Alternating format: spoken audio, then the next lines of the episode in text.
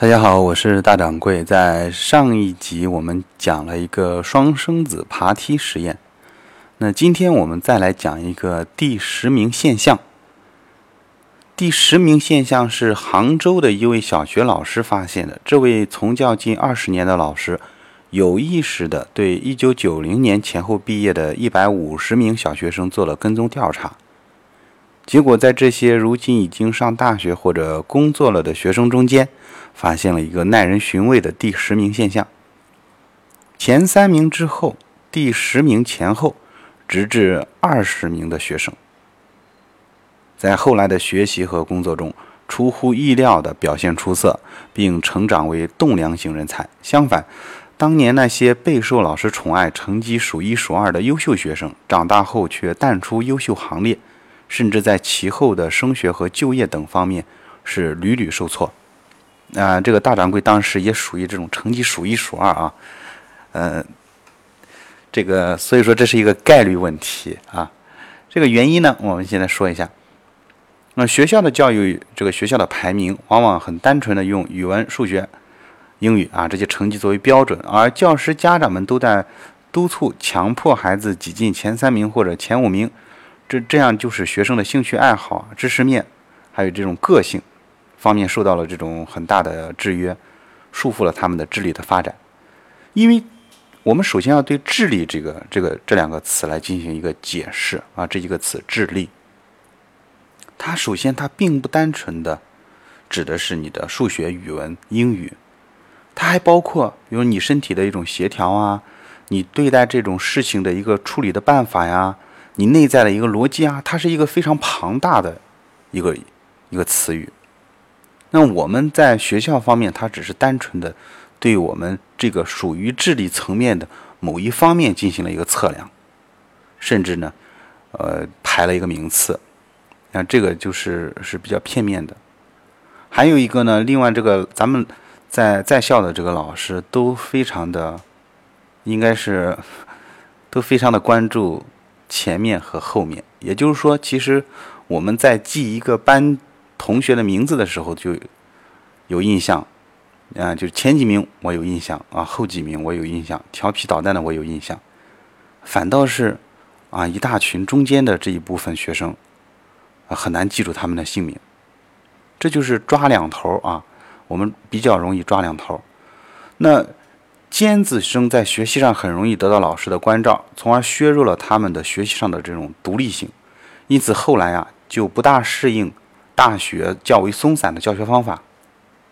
呃，这使他们当中的一些人淡出了优秀行列，因为到了大学之后发现没有人看着了，这个大学老师啊上完课就走了，啊也不关心你这个书到底看没看，甚至有的大学到了考试的时候还要划重点。这就是一大批的人，啊，原来在高中，原来在初中啊，成绩很优秀，结果到了大学之后，发现啊，整天沉迷于网络或者是其他的东西。与此相反的是，第十名左右的学生虽然成绩不是很优秀，啊，老师也不大注意这些学生，但正是因为这种不注意，这种散养，反倒是他们学习的这种独立能独立性比较强一些，有很大的潜力，而且还能够发展自己的一些爱好。另外呢，这些学生他没有保住前三名的心理压力，使他们在能够在健康的心态中学习。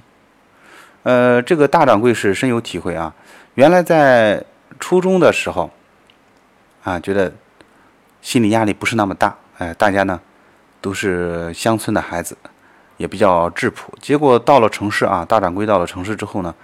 呃，到了一个火箭班。啊，这个已经是很多很多年前了啊！到了一个很火箭班，结果发现这一群学生他这种心理是很奇怪的一个群体，啊，呃，所以那一段时间呢，心理就失衡了，从第一从年级的前二十七名一直落到年级的二百多名，到后面转到普通班之后呢，哎，大掌柜那个时候心理压力就比较轻松了，而且觉得啊，交到了人生中的几个真正的好朋友。啊，这个其实就是从一个侧面来说明，往往处在顶端的人，他所承受的压力是非常大的，而且一定会引起他心理上的一个一些变化。所以我有时候在给学生讲课的时候啊，有时候我们班上会来几个学习成绩好的同学，呃，我有我有时候就告诉他们，我说你不要得第一名，然后得个三四名就可以了，因为你得第一名，你你就只有一条路可以走，那就是退步。如果你是呃四五名、五六名这种，哎，我觉得挺好的，因为第一名我们社会给给予你的赞誉就会超过你本应得到的。所以你会在一片赞誉声中成长起来，那这心里肯定会失衡。考试在呃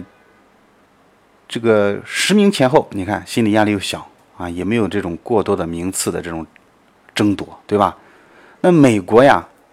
也有社会学家做过一个类似的实验啊，成绩真的没那么重要。出国之后看到这个，我们会看到很多的我们同龄人。啊，他们的生活是多姿多彩的啊，有健身啊等等这些，并且他们的工作啊，还有生活安排的也是井井有条的。所以啊，你看，在一些欧洲国家啊，他们的这种小时候就是散养啊，高中以后呢用功。那我们是反着的，我们是高中以前用功啊，高中以后就散养。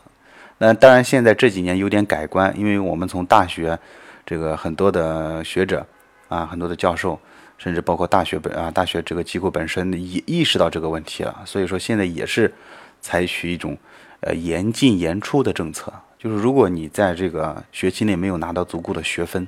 那也是毕不了业的。所以这也是我们慢慢的一个改变。那为什么来说这个第十名现象呢？啊，我今天跟大家分享这个第十名现象，其实就是为了告诉各位家长啊。这个名次不是很重要，孩子的心理健康才是最重要的，并且能够让孩子快乐的学习，这也是我们家长能够做到的。那我很庆幸的就是，啊，没有人过多的太在乎我的成绩，啊，即使落后了或者怎么样子，也没有受到太大太大的压力。所以，我们不要给孩子这个成绩上太大的压力，啊，我们要追寻事情的本质，这个事件的本质。啊，这个这个知识点我没有学会，那我们学会就行了。至于考试成绩，那实在是多方面的因素。